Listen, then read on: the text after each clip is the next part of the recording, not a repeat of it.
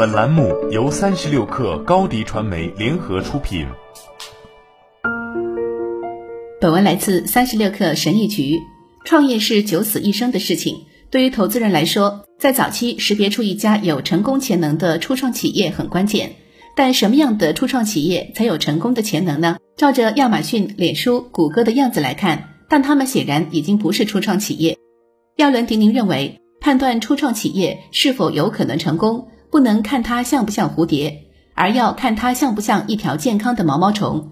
就像毛毛虫看起来没有能力变成蝴蝶一样，创业公司看起来也不像会变成庞大企业的样子。相反，他们一副卑微的样子，每天都想着如何挣扎求生。他们要承受巨大的损失，他们的员工流失率很高，他们要努力争取客户，他们的竞争对手一直在虎视眈眈。这还只是他们所面临的部分挑战。当然，如果他们设法长大成人，他们就会被看成是成功、独创、坚毅以及企业美丽的象征。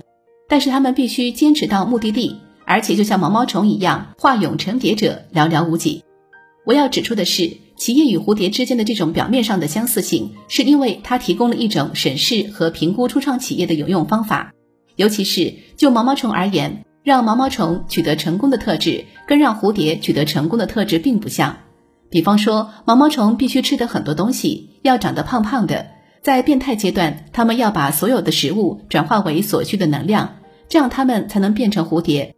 所以，我们可以通过判断毛毛虫的周长和体重来评估它们能长成蝴蝶的机会。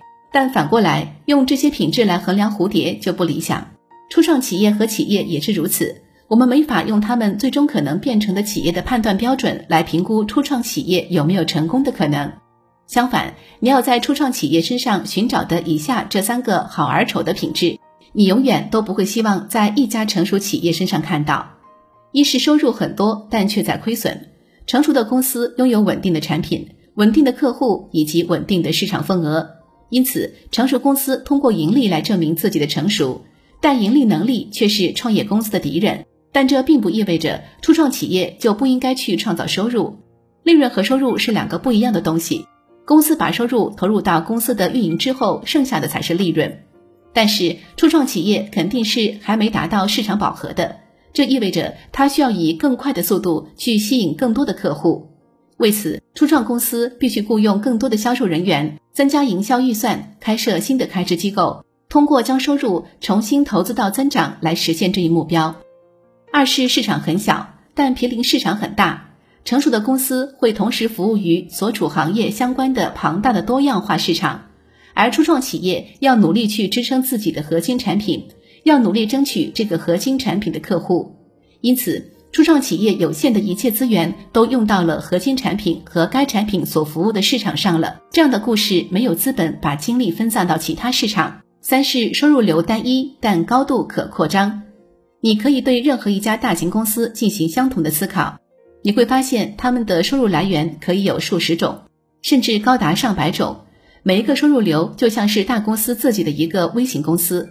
但对于创业公司来说，情况就不一样了。初创企业没有资源来支撑多种收入来源，因为它需要用不同的产品和支撑基础设施来服务不同的客户群。但是如果一家初出茅庐的初创企业要想成为一家非常成功的企业的话，就需要有一个收入流有很大的增长空间。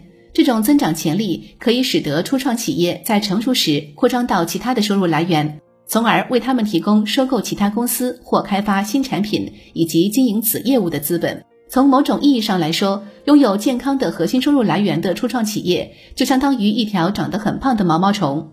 就像毛毛虫用自己吃的食物来帮助自己变成蝴蝶一样，拥有强劲的核心收入来源的初创企业，最终也能利用健康的收入来源，从而将自己从单一产品的小众公司转变成为一系列的产品和服务，通吃多个行业。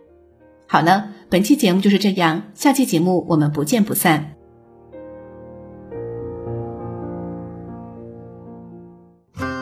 欢迎添加小小客微信 xs 三六 kr，加入三十六课粉丝群，直播带货就找高迪传媒，合作请联系微信公众号高迪传媒。